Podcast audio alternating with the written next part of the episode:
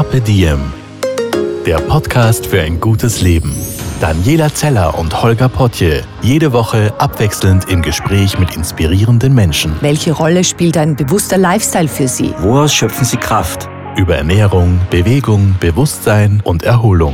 Wie finden Sie die richtige Balance im Leben? Woran sind Sie gescheitert? Und wie sind Sie wieder aufgestanden? Wie gelingt Ihnen das? Was für Sie persönlich ein gutes Leben ausmacht. Carpe Diem. Heute mit der Ex-Skirennläuferin und Sängerin Liz Görgel. Mein Lebensgefährte sagt Elisabeth. Wenn er, ja, Schatzi oder Elisabeth. Aber ansonsten. Wir, wir nehmen schon auf. Ich habe schon irrtümlich, auf Aufnahme gedrückt. Aber es passt schon. Wir sind nämlich eh schon voll im Plaudern. Und jetzt habe ich einfach das Mikro aufgedreht. Liz Glagl ist hier und ich freue mich wahnsinnig. Hallo, ich freue mich für die Einladung. Oder bedanke mich für die Einladung, so muss ich sagen. Liz, das Motto dieses Podcasts ist ja Zeit für ein gutes Leben. Mhm. Daher die Frage an dich. Was ist für dich ein gutes Leben? Ähm, wenn man das Glück und die Chance hat, sein eigenes umsetzen zu dürfen, ein freier Mensch zu sein, ähm, gerecht behandelt wird. Und für mich persönlich ist auch ganz wichtig, äh, in der Natur zu sein, auch immer wieder aus der Natur zu schöpfen. Und äh, ich bin, war gerade jetzt wieder Skifahren und ich war so happy und froh und dankbar, wir haben so ein schönes Land und können uns wirklich sehr glücklich schätzen. Also das ist für mich persönlich wichtig. Wann ist dir das klar geworden, dass es für dich zu einem guten Leben dazugehört, so das Deinige zu finden und umzusetzen? Das war relativ schnell klar. Ich bin äh, mit einem sehr starken Willen, glaube ich, geboren und vor allem auch mit einem sehr starken Drang nach Freiraum und Freiheit und nach Entdeckung. Mhm. Und hm, auch locker und offen aufgewachsen. Also meine Eltern haben so diesen laissez-faire Erziehungs Erziehungsstil, glaube ich, eher gelebt ähm, und haben uns einfach echt lassen und wir haben uns frei entwickeln können und ähm, auch selber Fehler machen dürfen, das dann auch wieder selbst ausbaden äh, dürfen und uns so quasi wirklich entwickeln können. Und ähm, für mich war, war wirklich immer von Anfang an, ich meine, ich glaube, es gibt Geschichten, da bin ich mit drei schon in der Siedlung herumspaziert, mit Sack und Back. Ich habe meine Puppen mitgenommen und bin irgendwo zu einer Wiese gegangen und habe halt dort dann Puppen gespielt. Also, und meine Mutter hat sich da keine Sorgen gemacht. War vielleicht auch noch eine andere Zeit damals, das ist jetzt auch schon ein paar Jährchen her. Was wolltest du werden als Kind? Äh, Sängerin oder Sportlerin? Beides. Also hat mich irrsinnig begeistert und, und hat mir gefallen. Ich habe immer gesungen, ich habe auch in der Schule immer gesungen, auch im Unterricht. Die Lehrerin hat mich dann immer ermahnt, ich möge bitte aufhören. Mir ist es gar nicht aufgefallen, dass ich so vor mich her singe. Äh, Wenn es ganz schlimm war, habe ich dann in die Ecken stehen müssen. Äh, beim Skifahren habe ich gesungen und Sport war sowieso auch immer da Bewegung. Keine Ahnung, also es war einfach immer in mir drinnen und ein Bedürfnis, dass ich mich im Freien entfalten möchte.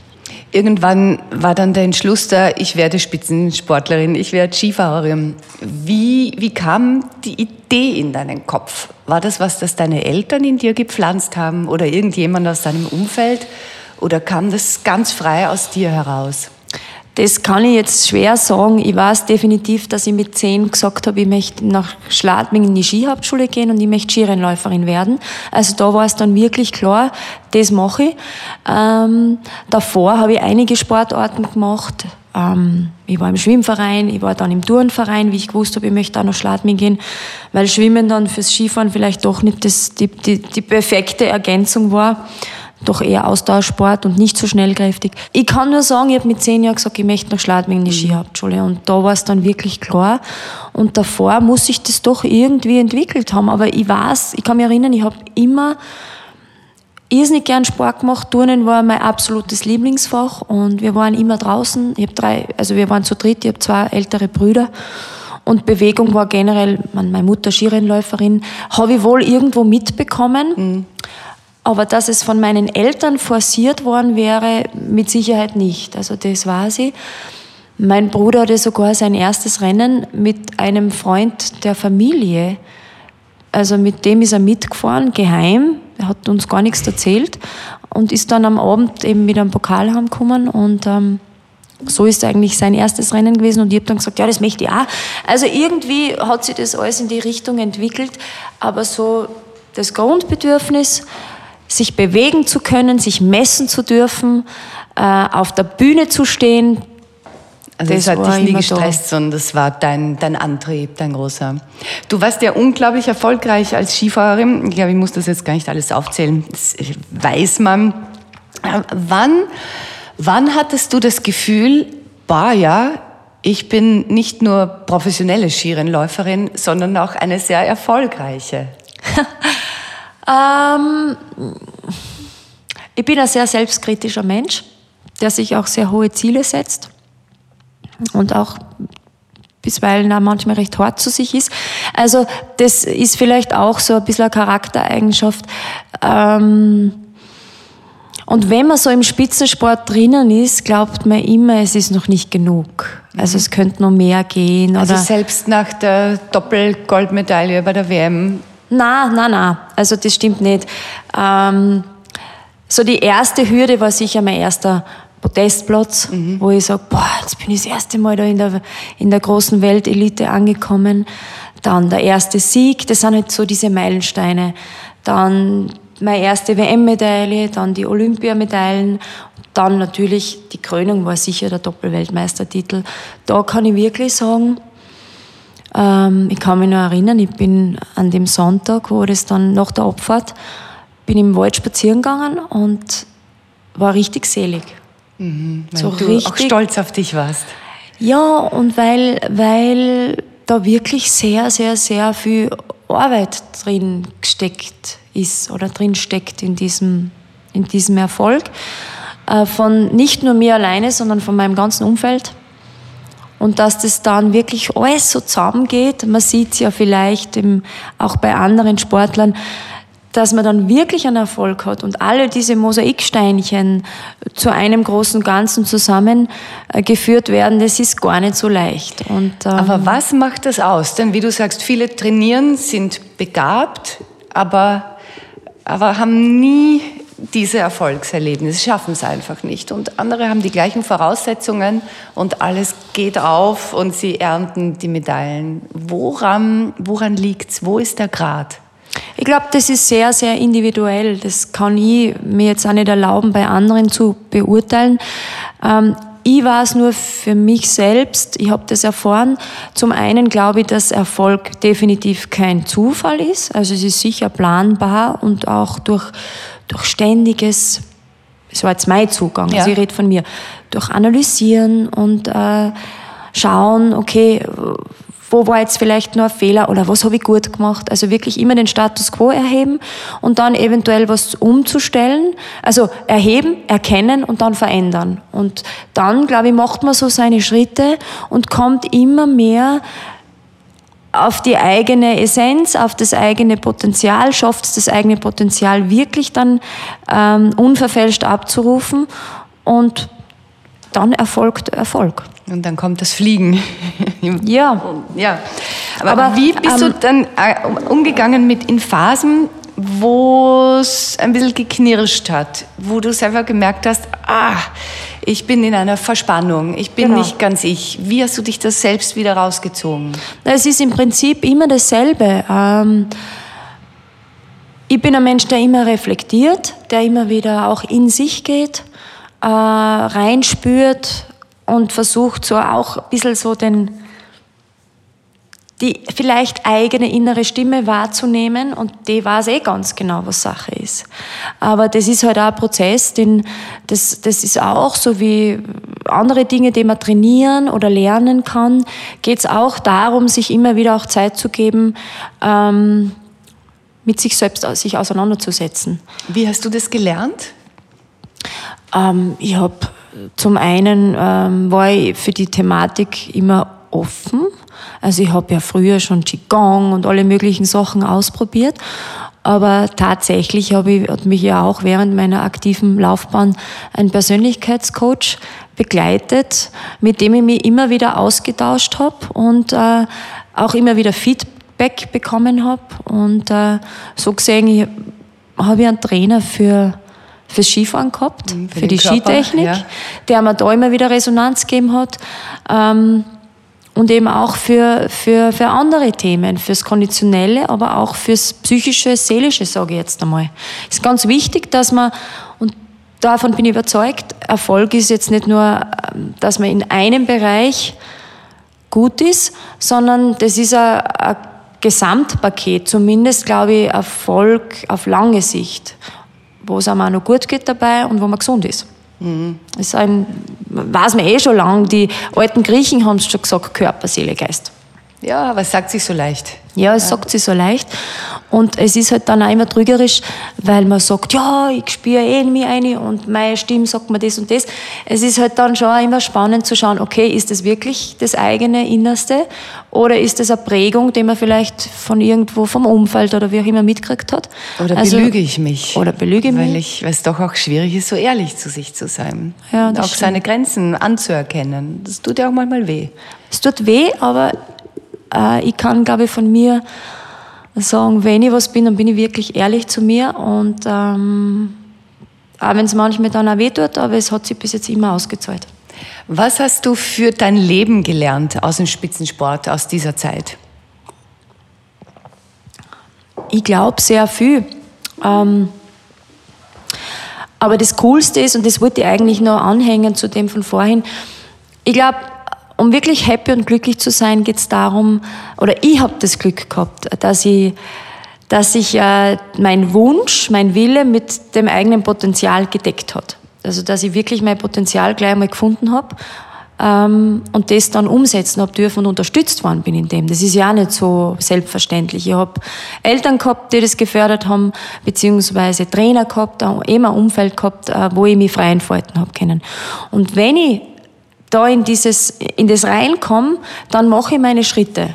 Und dann schaffe ich es wirklich, ähm, meinen eigenen Weg ähm, erfolgreich gehen zu können. Wann kam dann das Gefühl, dass es Zeit ist für den Abschied? Oder woran hast du das bemerkt, dass es schon langsam Zeit ist, ein, ein Kapitel zuzumachen? Das ist ja beim Sportler leider, tatsächlich leider, muss ich sagen, weil es grundsätzlich ein sehr, sehr cooles Leben ist, äh, wenn man sich 24 Stunden nur um sich selbst kümmern darf und, und einfach schauen soll, dass es einem gut geht und daraus schöpft man Leistung. Ähm, das ist tatsächlich, ähm, hat schon natürlich auch mit dem zusammenhängt, dass, dass sie irgendwann die Prioritäten verändern. Irgendwann kennt man die Welt und irgendwann sagt man, okay, jetzt mag ich nicht mehr um jeden Preis um die Welt fahren und von Berg bis ins Tal so schnell wie möglich. Also diese Gedankengänge hat es dann schon gegeben. Trotzdem hat mich das Skifahren an sich immer noch so begeistert oder wenn ich wieder auf was Technisches, Neues draufgekommen bin, ich dachte, ah ja, genau, das ist cool, ah, da fühlt sich das noch besser an, wenn ich in Schwung fahre. Also das war das, was mir eigentlich immer noch sehr lang am Skifahren gehalten hat. Die anderen Neben Nebendinge wie immer wieder Bocken, wieder woanders hin, ähm, das engste Umfeld sehr selten zu sehen. Das waren dann Dinge, die, die dann eher Probleme oder ein Problem waren sind und irgendwann ist es halt dann nicht die Waage. Und bei mir hat es ja recht lang gedauert, bis ich dann tatsächlich aufgehört habe. Und da war es dann wirklich so, dass ich gesagt habe, so, ich war in Espen, bin ich jetzt im Nachhinein mein letztes Rennen gefahren, das war ein super Ergebnis ähm, wo ich sogar noch mal Feuer gefangen habe, wo ich gedacht habe, nein, jetzt, ich fahre noch eine Saison. Und dann habe ich, ja, ich habe ich hab dann einfach äh, mal lang Zeit lassen, mein Umfeld hat mich auch in Ruhe lassen. Und dann habe ich überlegt, wie ich wirklich, also ich habe mich da so reinversetzt mhm. in den Startzustand, ich stehe am Start, wie ich da jetzt wirklich noch runter. Und dann habe ich mir gedacht, na eigentlich, ich mag nicht mehr. Und dann habe ich gewusst, so, aber jetzt ist wirklich Zeit, äh, Adieu zu sagen. Aber es hat echt lang gedauert. Ja. Weil ich halt einfach wirklich sagen kann, ich habe meine Berufung gelebt. Und wenn man das so lange macht, viel wird Gewohnheit, aber viel war trotzdem immer wieder noch, was mich jeden Tag begeistert hat. Was war das dann für ein Gefühl, als dann der Entschluss wirklich festgestanden ist? Ja, es war schräg, weil, weil man aus einem gewohnten Leben aussteigt. Vielleicht hat man sogar ein bisschen, nicht, ja, Angst vielleicht. Okay, was, was passiert jetzt? Wie wird es jetzt? Ja. Ähm, was mache ich jetzt? Finde ich auch wieder was, was mich so begeistert, was mich so erfüllt. Weil, ich meine, das ist schon extrem intensiv, ein Spitzensportlerleben. Und, und ich, wo ich, wo ich ja nicht wirklich reingestolpert bin, sondern das von klein auf gewusst habe, ich möchte das machen. Das war alles klar für mich. Und, und deshalb war es schon für mich ein Prozess, äh, da in was Neues reinzufinden. Und, und jetzt kann ich sagen, es ist cool, so wie es ist. Ähm, es ist nicht mehr ganz so anstrengend, es ist nicht mehr ganz so viel Druck, es ist nicht mehr ganz so viel fordern. Das ist ja wirklich echt, es wird ja jeden Tag gefordert von, von einem, vom Umfeld, aber auch von einem selber. Also ich habe ja selber viel von mir selbst mhm. abverlangt. Und jetzt darf alles ein bisschen leichter und lockerer werden und das ist auch schön. Ja, und du hast mir vorhin erzählt im Vorgespräch, du hast sechs Stunden immerhin trainiert in deinem früheren Leben, jeden Tag. Ja, Wie viele Stunden sind es jetzt? Was machst du jetzt noch für deinen Körper, für deine körperliche Fitness? Momentan, ganz ehrlich, zu wenig, weil ich weil ich jetzt auch ein bisschen äh, in der Phase bin, wo ich sage, okay, jetzt mache ich was anderes, jetzt bin ich neugierig, was hat das Leben sonst noch für mich zu, zu bieten. Und ähm, oft passiert es auch, ich habe den ganzen Tag Büro und dann, wie ein jeder normale Mensch halt auch, äh, Dinge zu erledigen hat und dann komme ich drauf, Moment einmal, jetzt bin ich wieder nicht rausgegangen. Also auch ich muss mich, obwohl ich so ein, grundsätzlich so einen Sport oder Bewegungsdrang habe, äh, muss mich da ein bisschen disziplinieren, mal Strategien überlegen, wann baue ich den Sport ein, wie kann ich mir mein Leben richten, dass ich zu meinem Pensum Sport komme und ich würde sagen, für mich ist, glaube ich, wäre gut, also wenn ich schaffen würde, jeden Tag eine Dreiviertelstunde Sport zu machen, wäre es optimal. Welcher Sport ist das dann? Ähm, das ist ganz unterschiedlich. Spaß, irrsinnig Spaß machen tut man Windsurfen. Mhm. Das geht halt nicht immer. Und nicht überall. Und nicht überall. Da muss ich dann eher meine Urlaube so planen, dass ich dort, äh, dass ich das machen kann. Ansonsten Sport, der mir gut tut, ist auf alle Fälle, ja, Tanzen hat Tanzen, natürlich sehr natürlich, gut getan. Ja. Das ist was Neues in deinem Leben. Darüber sprechen wir dann gleich noch gesondert. Äh, und also jetzt geht es darum, Sport zu machen, der erstens gut tut und zweitens Spaß macht. Ich habe jetzt da wieder vermehrt mit Yoga angefangen das ist auch immer lässig, mit ein paar anderen gemeinsam in der Gruppe was zu machen. Ansonsten raus, Radl fahren, Mountainbiken in die Natur oder Berge. Im Winter natürlich Skifahren, wobei Skifahren ist, ist ja da spricht jetzt die Konditionstrainerin. Mhm. Skifahren ist jetzt nicht wirklich, also das ist super für die Seele und, und, und für, fürs Gemüt. Aber um jetzt zu sagen, okay, ich gehe Skifahren und tue sportlich was sehr Anspruchsvolles, kann man jetzt nicht so behaupten. Ja. Also das, da wäre Fitnessstudio sinnvoller. Ähm, irgendwelche äh, persönlich wichtigen Körperübungen zu machen, wenn ich jetzt als Konditrainerin sprechen darf, ich, ich habe gelernt und ich bin überzeugt davon, es gibt drei Königsübungen. Das sind die Kniebeugen, das ist der Liegestütz und der Klimmzug. Wenn man das wirklich macht, und da gibt es natürlich auch ähm, Modulationen, also es gibt keine Ausrede, Liegestütz kann jeder machen, weil ich kann mich ja an die Wand stellen und mhm. einen Liegestütz machen. Das mache ich dann mit älteren Menschen, äh, mit Senioren die vielleicht an der Schulter operiert worden sind. Ja, genau. Wofür sind die gute Klimmzüge? Für welchen Körperbereich? Oberarme, Schulter, Gürtel? Für, für den kompletten Rumpf, mhm. Rückenmuskulatur. Wenn du dich dann auf die Zehen stellst, dann hast du eigentlich die komplette Körperspannung von mhm. Kopf bis Fuß. Ja. Ähm, was, was noch? Die, die Kniebeugen. Warum sind Kniebeugen sinnvoll und wichtig? Uh, um eigentlich auch eine Ganzkörperübung für die komplette vordere und hintere Beinschlinge, auch für den Rumpf.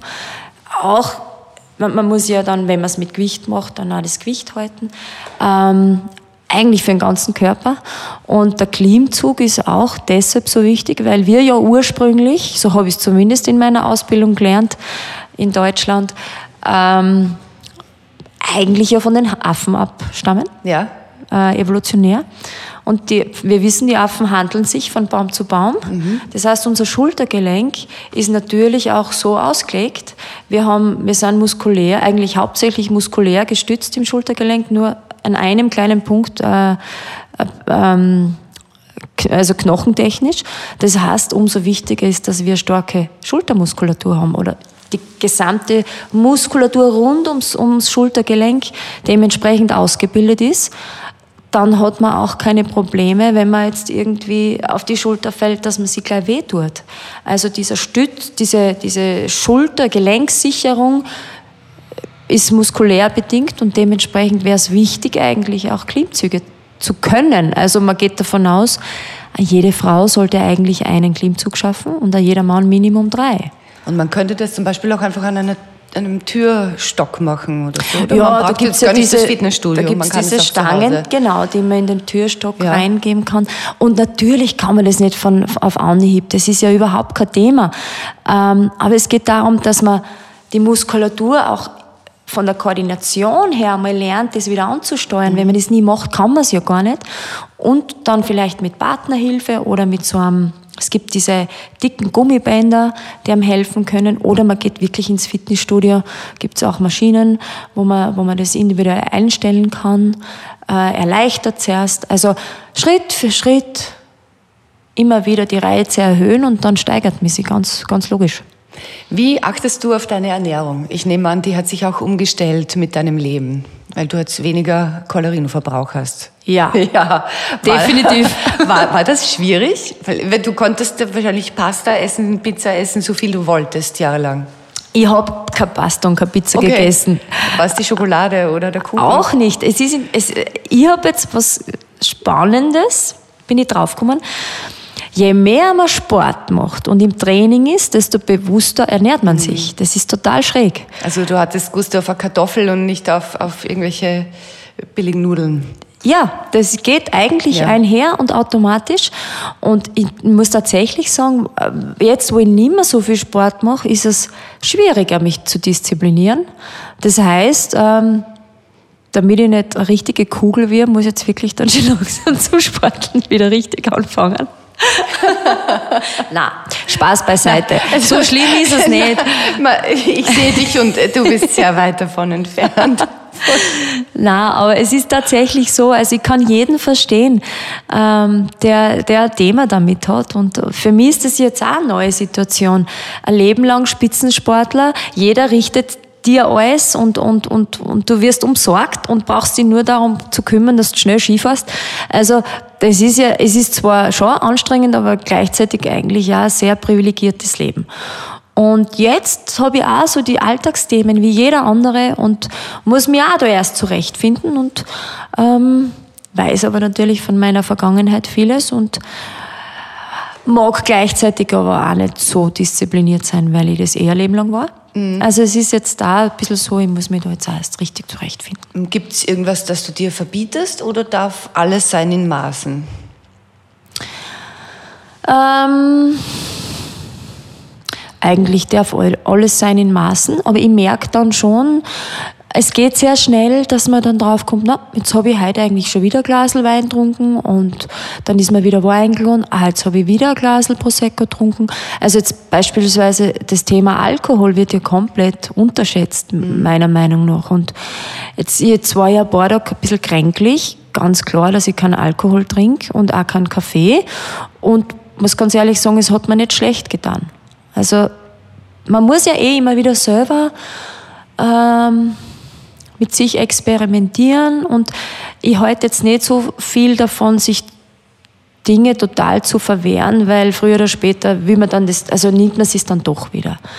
Da gibt's ja, du wirst es vielleicht besser wissen. Ich habe mich unlängst mit meiner Schwägerin unterhalten, die ja ganz eine spannende Ausbildung gemacht hat, ist eine Ernährungsspezialistin, hat auch schon ein paar Kochbücher geschrieben und ähm, Sie hat mir gesagt, es gibt so eine Theorie, ich weiß jetzt leider nicht von wem, der sagt, ähm, man nimmt, si- wenn man sich was vornimmt, man soll es im, im Wochenzeitplan so definieren, okay, was weiß ich, wenn ich jetzt sage, ich möchte jeden Tag eine halbe Stunde meditieren, weil es mir gut tut. Okay, nein, das schaffe ich nicht. Aber vielleicht schaffe ich es jeden dritten Tag zehn Minuten. Ja. Und wenn dann der Körper da nicht auf Widerstand geht oder das Gefühl, wenn man sagt, na, das schaffe ich, dann ist das vielleicht in dem Moment die richtige Dosis. Ja, man muss sich kleine Portionen vornehmen, die dann wirklich durchziehen. Ja, mit Freude. aber- und irgendwann Freude, wird's- genau. Irgendwann wird es dann so nach 60 Tagen ungefähr zu einem Bedürfnis. Genau. Aber sicher nicht so, dass sich irgendwas, dass irgendwas auf Widerstand geht oder auf, auf ähm, Nein, das mag ich nicht, sondern die Dosis so gestalten, dass es halt echt easy geht. Das schaffe ich, das ist überhaupt kein Problem, das ist kein Opfer für mich. Ich glaube, das funktioniert am besten. Ja, Gibt es Lebensmittel, die du ganz weglässt, weil du aus deiner Erfahrung heraus weißt, die tun dir nicht gut oder tun generell dem Organismus nicht gut? Ähm, Milch vermeide ich ziemlich. Nur Kuhmilch oder auch Schaf und Ziege? Äh, Kuhmilch. Ja. Mhm. Aber ich mag es eigentlich auch gar nicht so sehr. Da tue ich mir nicht schwer. Ähm, Und ans- warum vermeidest du? Weil du es nicht magst oder weil du es nicht verträgst oder weil du generell findest, ist kein gutes Lebensmittel für den menschlichen Ähm, Körper? Ich, ich mag es einfach nicht und ähm, da, es gibt ja so viele unterschiedliche Theorien. Der eine sagt, nein, ist überhaupt kein Problem, aber bei Milch, glaube ich, sind sie sich jetzt schon ziemlich einig, dass das jetzt Ja. für uns Europäer nicht so ideal ist, ähm, weil es halt irgendwie den ganzen ähm, Darmtrakt äh, verschlackt etc. oder ist im Körper. Ähm, ansonsten Grundlegend ist, glaube ich, schon wichtig, dass man sich eher Basen, basenüberschüssig ernährt. Das heißt, Gemüse, bei Gemüse ist man nie verkehrt. Im Idealfall, ich bin draufgekommen, wenn ich Gemüse dämpfe, schmeckt das total super. Da brauche ich nicht einmal ein Salz dazu. Tue ich dann auch ein bisschen, aber, aber grundsätzlich hat das so einen super Eigengeschmack. Ähm, also mit Gemüse ist man immer gut dabei. Brot, zum Beispiel in der Zeit von Dancing Stars, war es mir natürlich auch ein Anliegen, dass ich vielleicht noch ein bisschen schlanker wäre oder zumindest einfach austrainierter bin. Im Fernsehen schaut man ja gleich doppelt so, so breit aus, wie man dann tatsächlich ist. Und da habe ich wirklich ähm, konsequent Brot vermieden. Oder Welchen generell Effekt Kohlenhydrate.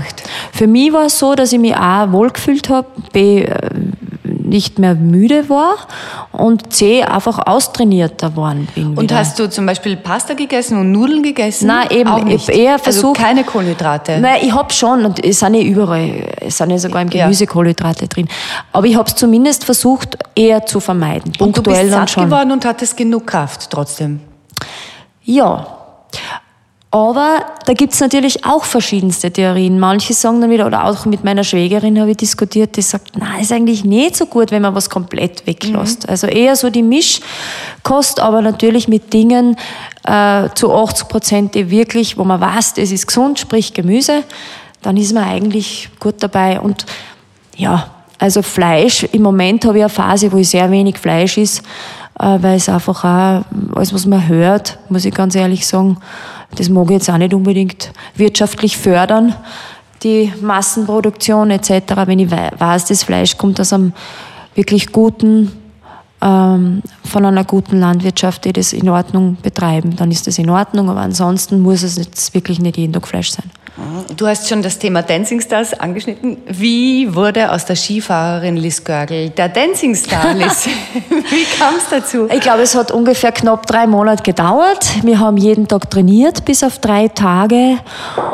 Und äh, Ja, wie kam es überhaupt zur Teilnahme an, an der Show? Wir wollen das jetzt ganz genau wissen hier. Hast du das forciert oder hat dich die Anfrage kalt erwischt? Ja, die haben mich gefragt. Und ähm, ich glaube aber schon, dass ich in der Vergangenheit das kommuniziert habe. Wenn ich mal gefragt werden würde, würde ich das machen. Okay. Und, und, aber ich weiß es nicht, ob das dann der Grund war, dass ich tatsächlich gefragt wurde. Im Endeffekt ist es so, wer mich kennt, äh, auch meine Klassenkolleginnen, Kollegen von früher, von der ja, ich würde sogar sagen, von der Volksschule, die wir haben, glaube ich, alle gewusst, dass ich irrsinnig gern tanze, weil ich mich immer bewegt habe. Und, und ähm, so im, im, im Teenageralter hat man mich kaum von einer Tanzfläche weggebracht. Also es war schon auch so, dass ich auch tanzen war. Jetzt nicht jeden, jedes Wochenende, aber ein paar Mal ist es auch ausgegangen. Das heißt, ich tue irrsinnig gern tanzen. Und ähm, da hat es dann auch passieren können, dass ich fünf Stunden durchtanze und mir war es egal, ob jemand auch noch auf der Tanzfläche ist oder ob ich komplett allein bin. Also es war mir nicht so blöd.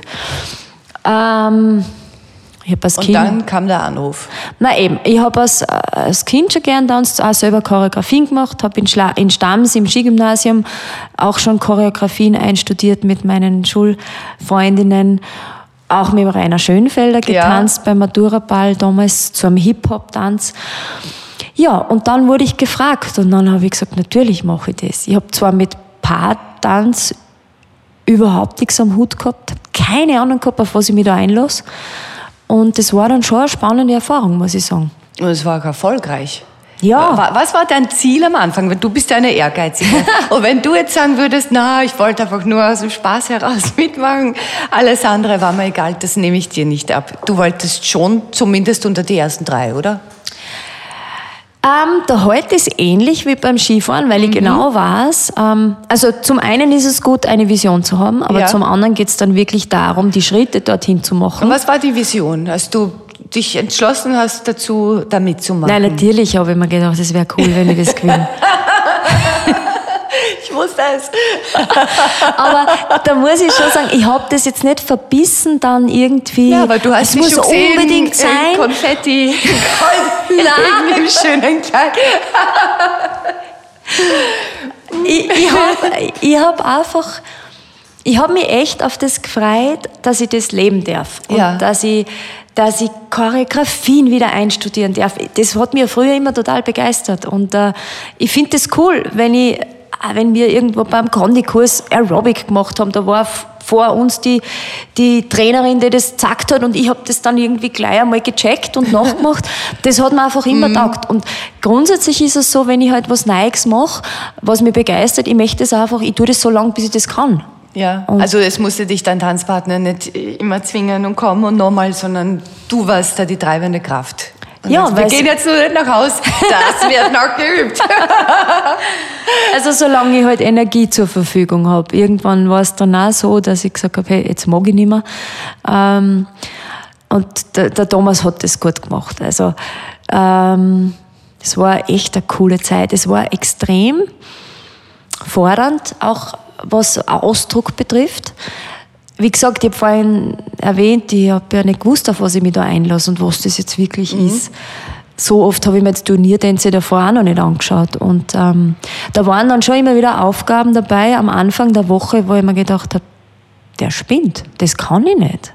Wie sollte ich das machen? Also nicht vom Körperlichen her, sondern diese Emotionen auch rüberzubringen. Ja, natürlich. Und dann war halt irgendwann einmal das Thema, ja, sexy und so. Mhm. Und das ist jetzt auch nicht unbedingt das, was ich beim Skifahren immer geübt habe. Ja, eben, wie war das? Weil auf einmal musstest du ja sehr feminin sein oder Genau. durftest deine feminine Seite auch einmal leben. War Ja. das ungewohnt? Hat dir das gefallen? Hat dir besser gefallen, das eher Neutrale im, im Ski-Overall? Wo war der Unterschied? Es hat mir im Nachhinein gesehen sehr gut gefallen, aber ich habe das erst, es war sehr gewöhnungsbedürftig und es waren echt Grenzerfahrungen, also Grenzerfahrungen im Sinne von beispielsweise der Tango. Ja. Da habe ich mir am Anfang wirklich so auf den Schoß von Thomas setzen müssen und ich gedacht, wie soll ich das machen? Das ist mir echt peinlich. Ich meine, das ist jetzt nicht mein Freund Ja, etc. Und ähm, ich habe das und, und habe dann aber mit dem gearbeitet, auch mit dem Widerstand in mir. Und äh, habe das dann auch für mich so eingeordnet, okay, wie ist das jetzt eigentlich zu sehen und zu betrachten? Und, und dann ist es durch das, dass ich mich mit dem auseinandergesetzt habe, äh, dass das so und so ist und professionell etc. Und ist es dann kein Problem mehr gewesen. Aber es hat auch gedauert, es ist nicht gleich von, von Haus aus gegangen. Und Ja, da ich muss glaub, ich sagen, das- habe ich dann für mich wieder was gelernt. Und das war cool. und Also was war's, auch- was du da gelernt hast? ähm, dass es auch um gewisse Wertvorstellungen geht, um Prägungen, die man vielleicht von früher her mitkriegt, verstaubte alte Prägungen, ähm, vielleicht auch konservative. Also die Prägung wäre, man wirft sich da einem Mann, einem Fremden nicht sexy um den Hals. Genau. Weil dann ist man ein Flittchen. Genau, was ja vielleicht, also ich denke mal, so könnte man es, oder in diese Richtung Ja. läuft es zumindest, äh, was ja mit dem überhaupt nichts zu tun hat. Das muss man aber zuerst, selber zuerst einmal erkennen, dass es ja dass das nicht das Thema ist. Und es war total cool, weil dann ist es auch irgendwo vom Ausdruck her einfacher geworden und ich habe das dann, wir Schau Schauspielern, glaube ich, geht's jeden Tag so, die sich in gewisse Rollen rein äh, begeben müssen, weil es ja ein Job ist und, und das ist ja das Coole, wenn es dann natürlich wird. Und äh, wenn man sich nichts dabei denkt und sich auch nicht deshalb irgendwie komisch fühlt oder so. Weil wahrscheinlich war dieser, dieser leichte, dieser verspielte, vielleicht auch dieser sexy, feminine Teil ja immer da. Aber es wird wahrscheinlich in der jeder auf einmal Frau leben können, viel mehr. Ja, es geht ja wahrscheinlich im Leben echt darum, dass man alles auslebt und, und für alles offen ist und Ja, sich auch keine Grenzen setzt, sich nichts verbietet. Ja, vor allem, wenn es Grenzen sind, die jemand anders dir aufoktroyiert. Das ist ja, ich meine, wenn selber die eigenen wirklich die innersten sind, dann muss man Stopp machen. Aber, aber wenn es was ist, was eigentlich mit einem selber nichts zu tun hat, so what? Also da auch irgendwo ein bisschen aufzumachen, den Horizont zu erweitern und, und das Leben einfach wirklich anzunehmen. Es ist doch so spannend, gibt so viel. Angenommen, wir würden uns irgendwo treffen, irgendwo auf der Welt in einer Hotelbar und wir sind beide nicht aus Österreich, wir kennen einander nicht, wir wissen nichts voneinander. Und ich frage dich so am Abend, du, äh, was machst du eigentlich beruflich? Was würdest du mir antworten? Ähm, ich bin zum einen, also was meine Bezeichnung betrifft, steuerlich, ich bin selbstständig. ähm, und ich bin Coach und versuche meine Erfahrungen weiterzugeben. Hm, Dann würde ich sagen, ah, spannend, Coach, in welchem Bereich? Zum einen im koalitionellen Bereich und zum anderen ist es tatsächlich so, dass ich auch darüber nachdenke, äh, jetzt noch eine Zusatzausbildung zu machen, auch äh, in Richtung psychologische Ausbildung, weil es mich auch schon immer interessiert hat. Und weil ich vielleicht auch das, was ich jetzt in den letzten 15 Jahren an Praxis ähm, Erfahrung gesammelt habe, auch äh, natürlich mit einem, sage jetzt einmal, äh, wissenschaftlichen Background noch vermengen möchte.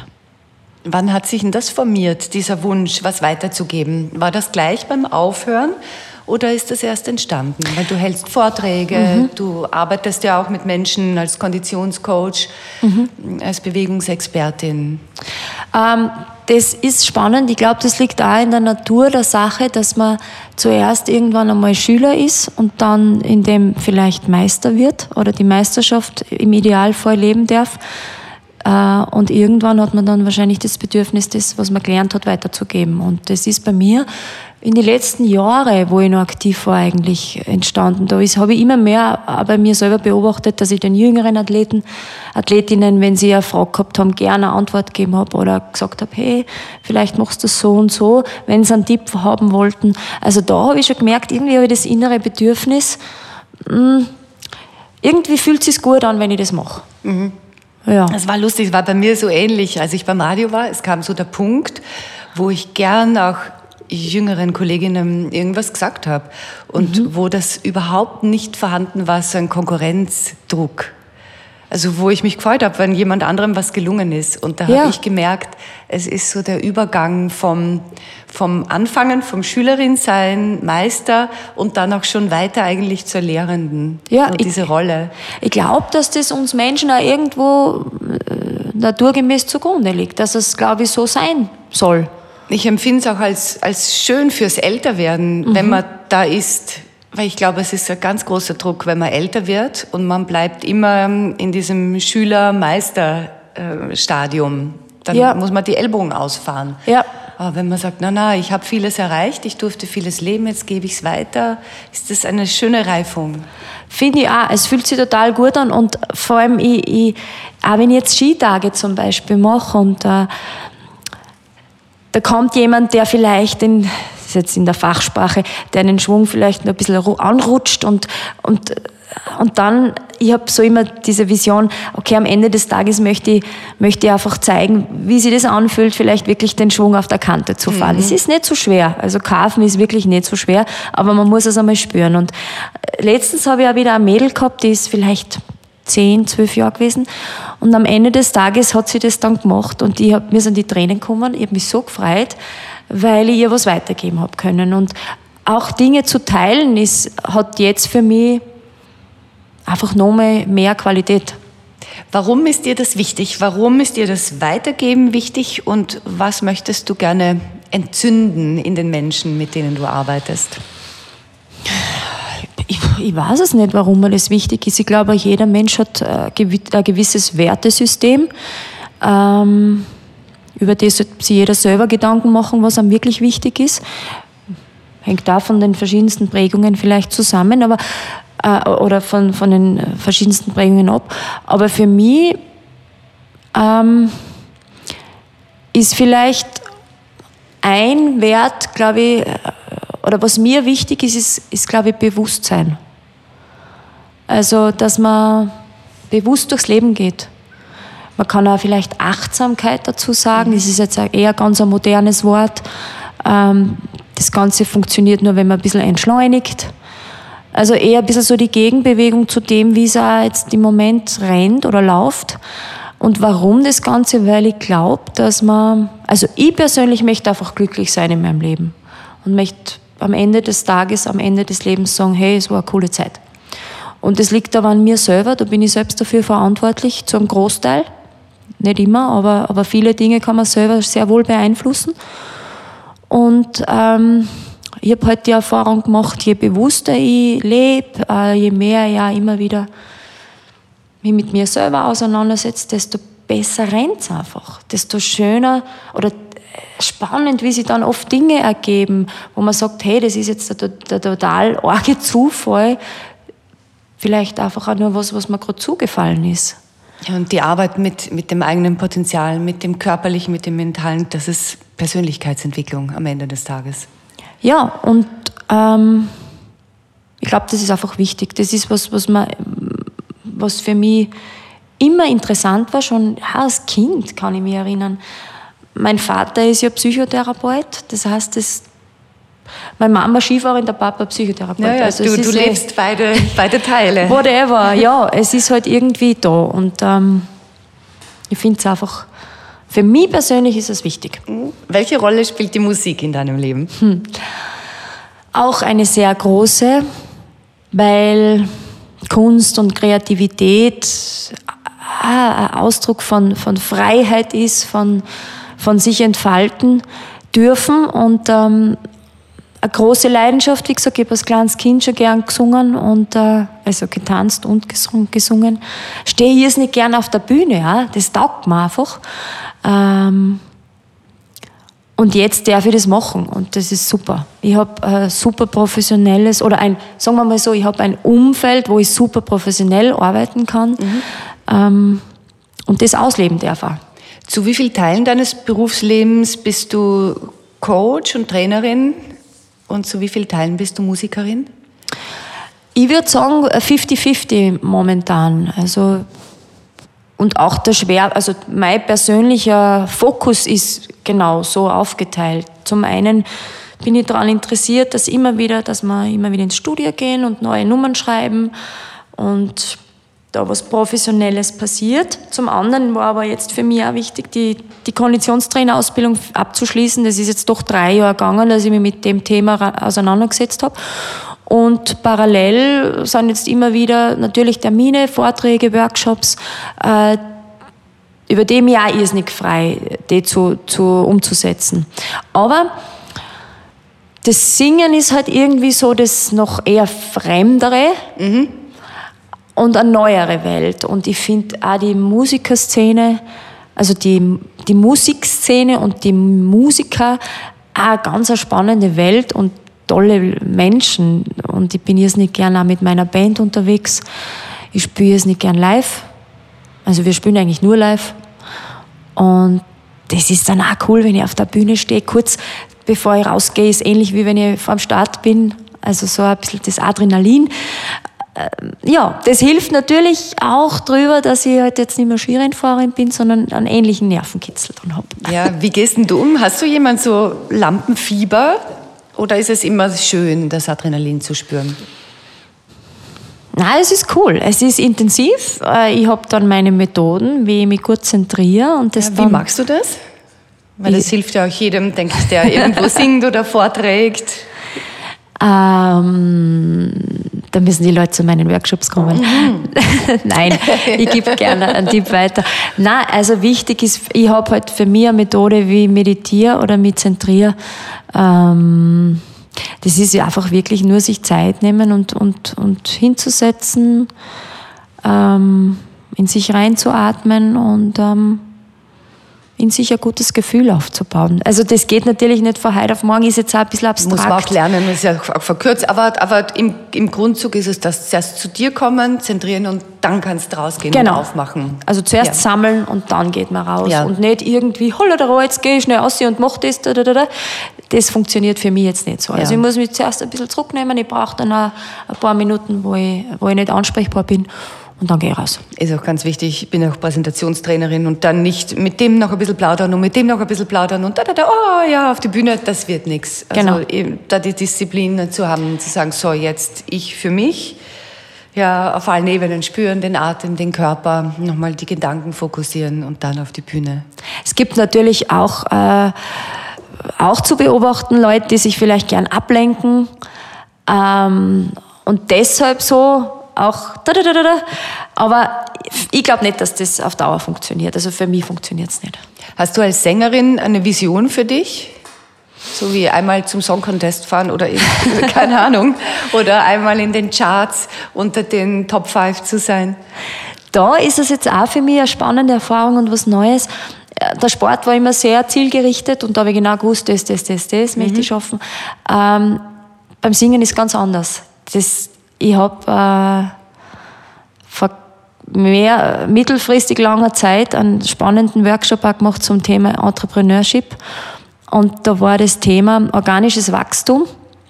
Und so sehe ich es auch da beim Singen ein bisschen. Also es soll orga- organisch wachsen, das heißt, ähm, ich mache meine Schritte, ich schaue, wo die Reise hingeht.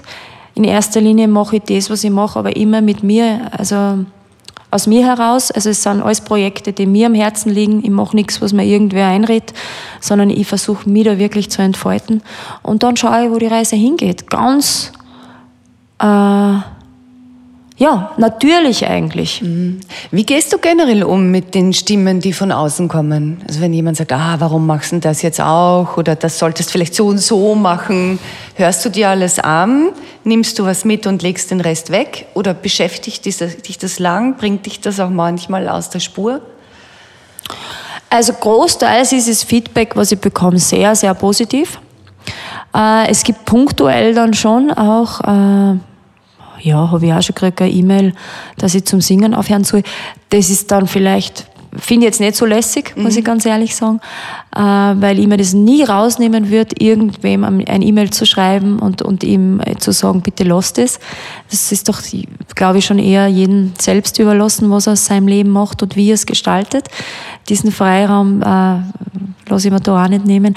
Ähm, und das beschäftigt schon ein bisschen mehr als wie positive Meldungen. Das ist spannend. Gerade gestern habe ich wieder total ein nettes E-Mail gekriegt, äh, wie cool das ist und, und dass ich das mache und, und wie schön ich mich da entwickle, äh, was mich total freut. Und ist aber spannend, dass das leider weniger hängen bleibt, als wie vielleicht zwei negative Meldungen in den letzten drei Jahren. Ja, weil es doch kränkt, ne? Es kränkt ein bisschen, ja. Es ist, glaube ich, auch ein bisschen eine Grenzüberschreitung, Ja. die dann andere Menschen betreiben. Und an dieser Stelle, jeder, der das hört, macht das nicht. Ist nicht in Ordnung. Liz, ich habe noch ein paar Fragen an dich, die das Leben schreibt. Hast du bestimmte Rituale, die du am Morgen, zum Mittag, am Abend machst, jeden Tag? Gehen wir mal vom perfekten Tag aus. Ähm, oder, na, das ist eigentlich auch blöd. Äh, grundsätzlich gut tun würde mir, ich schaffe es nicht jeden Tag, würde mir gleich aufstehen und meditieren. Ja, wie lange meditierst du dann, wenn du es machst? Ähm, es, sind, es können zehn Minuten sein und wenn es richtig, wenn ich gar nicht aufstehen will, dann vielleicht eine halbe Stunde. So eine halbe Stunde ist, ist Und, perfekt. und hast du eine bestimmte, weiß nicht, Atemmeditation oder ist es Sitzen, Spüren, Sein einfach? Eigentlich sitzen, spüren, sein. Äh, wenn ich gar nicht reinkomme, dann mache ich vielleicht dann ein paar so Atemtechniken, die ich vom Yoga kenne. Ähm, aber grundsätzlich geht es darum, wirklich so wenig wie möglich zu machen und zu müssen, sondern einfach nur zu sitzen. Und zu schauen, was so passiert. Genau. Und dann gibt es ein gutes Frühstück, ein wertiges Frühstück, was mir gut tut, ein Was lebendiges ist das Frühstück. für dich ein wertiges Frühstück? Jetzt bin ich wieder so ein bisschen auf der Porridge-Welle angekommen. Ich habe eigentlich, wie ich aktiv war, immer nur Porridge gegessen in der Früh. Was muss da drin sein in deinem Traumporridge? Nüsse, äh, warme Früchte, bisschen Ayurveda, ähm, glutenfreie Getreidesorten. Ähm, ja, Aber warm, warm ist dir wichtig. warm. Warmes Auf alle. Fälle warm, ja. Also das wäre ideal für mich. Das tut mir irrsinnig gut.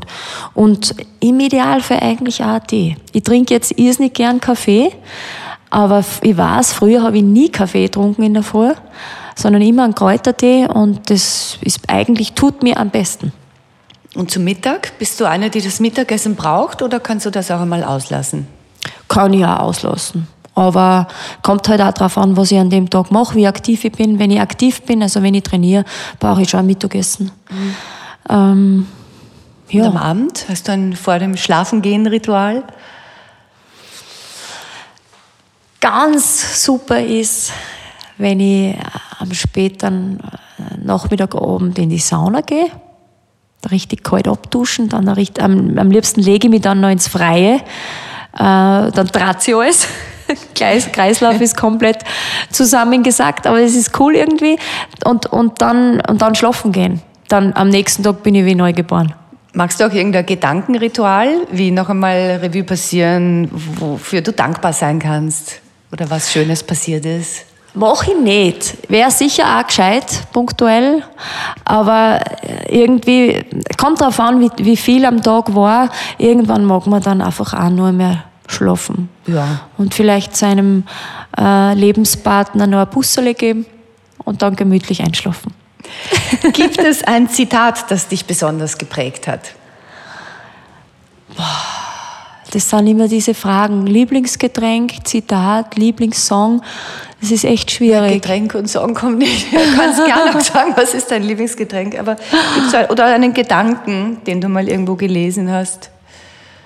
Ich glaube, was ich mir zumindest zugrunde gelegt habe oder was mir sehr gut tut, immer wieder, nachdem ich ja ein bisschen ein ungeduldiger Mensch bin, ist Schritt für Schritt. Was ist für dich persönlich schöner, zu Hause ankommen oder von zu Hause abreisen?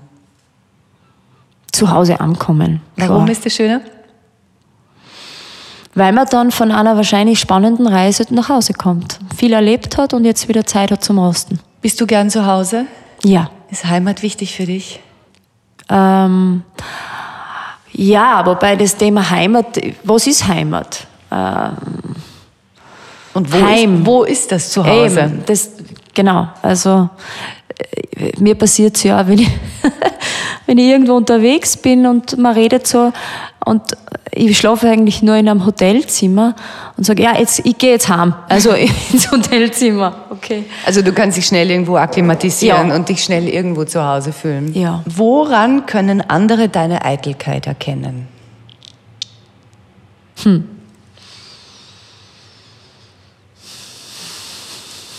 Das ist schwierig. Wir sind jetzt da, wir, das ist alles live und die Minuten vergehen und die Minuten vergehen. Ähm, jetzt zum Beispiel, tatsächlich, ähm, wir sind jetzt nicht im TV, sondern auf Radio, aber mir sind zwei Aderchen geplatzt vor zwei Tagen. Augen. In den Augen. Ich habe ganz rote Augen. Wenn ich nach rechts schaue, schaue ich aus wie ein Zombie. Wenn ich nach links schaue, bin ich eh schön. Und ähm, das ist mir irgendwie unangenehm. Und äh, ich habe jetzt gestern eine TV-Aufzeichnung gehabt und vorgestern auch, also eigentlich ein wirklich schlechter Zeitpunkt für das Malheur. Aber whatever, ich kann nichts dafür. Und da bin ich schon sehr genau dann. Auch da mit der Regie habe ich geredet, ja, wie muss ich mich hinsetzen? Ah ja, okay, ich darf mich nur so in dieses, zu, zu dieser Seite drehen, ich darf ja nicht in die andere Richtung schauen. Da erkennt man sicher, dass ich eitel bin. Und auch kontrollierst du auch, welche Bilder von dir rausgehen? Und auf Instagram zum Beispiel? Im Normalfall schaue ich schon. Also es ist ja dann auch oft einmal unangenehm, wenn, wenn wirklich was rausgeht, was gar nicht geht. Also, aber ich, bin jetzt da nicht mega penibel, muss ich auch sagen. Also, Aber wir leben nun mal auch in einer, in einer Welt, die aufs Optische fixiert ist. Also es ist ja auch professionell darauf zu achten. Ich glaube auch, es geht ums professionell sein und natürlich überlege ich mir, wenn ich ein Posting mache, okay, ähm, oder frage dann auch punktuell mein Umfeld, äh, weil es können oft auch Fehlerchen passieren, die man gar nicht so am Radar hat, die aber dann in der Außenwirkung extrem sind und das möchte man ja dann auch vermeiden. Ja. Was können andere von dir lernen? Hm. Ähm, hartnäckig äh, für seine eigenen Träume zu leben. In welchen Situationen bist du absolut souverän?